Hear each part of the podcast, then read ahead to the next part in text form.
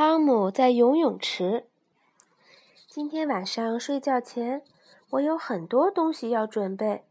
首先是少几件容易穿脱的衣服，还得把一条大毛巾放进背包里。当然，还有我的游泳裤和泳帽。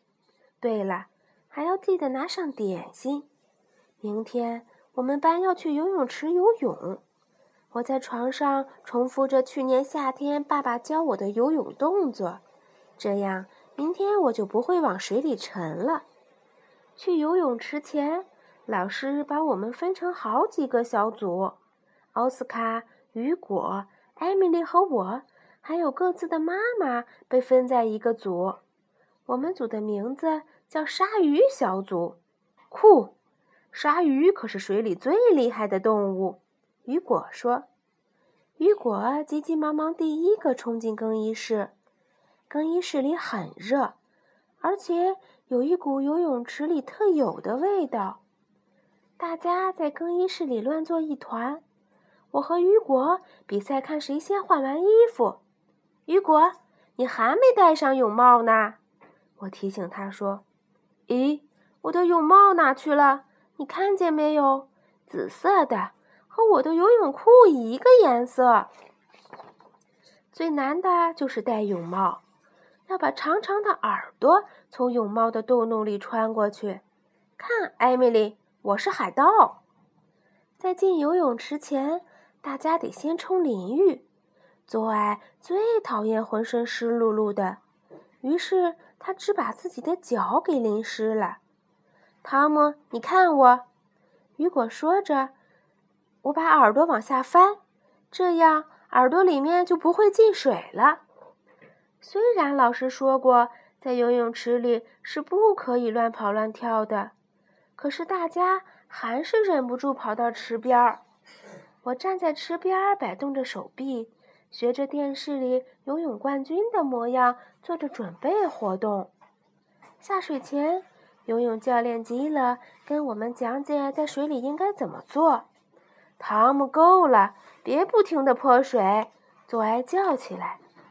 鲨鱼小组的游泳课先在小游泳池里进行。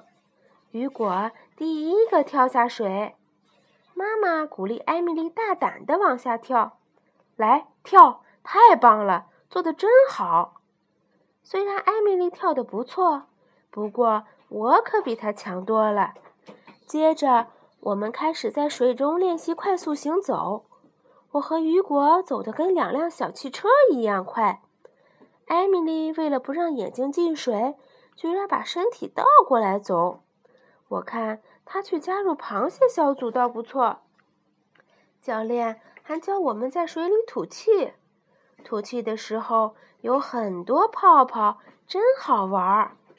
然后还要学会把头完全埋到水里，想办法抓到水底的一条玩具小鱼。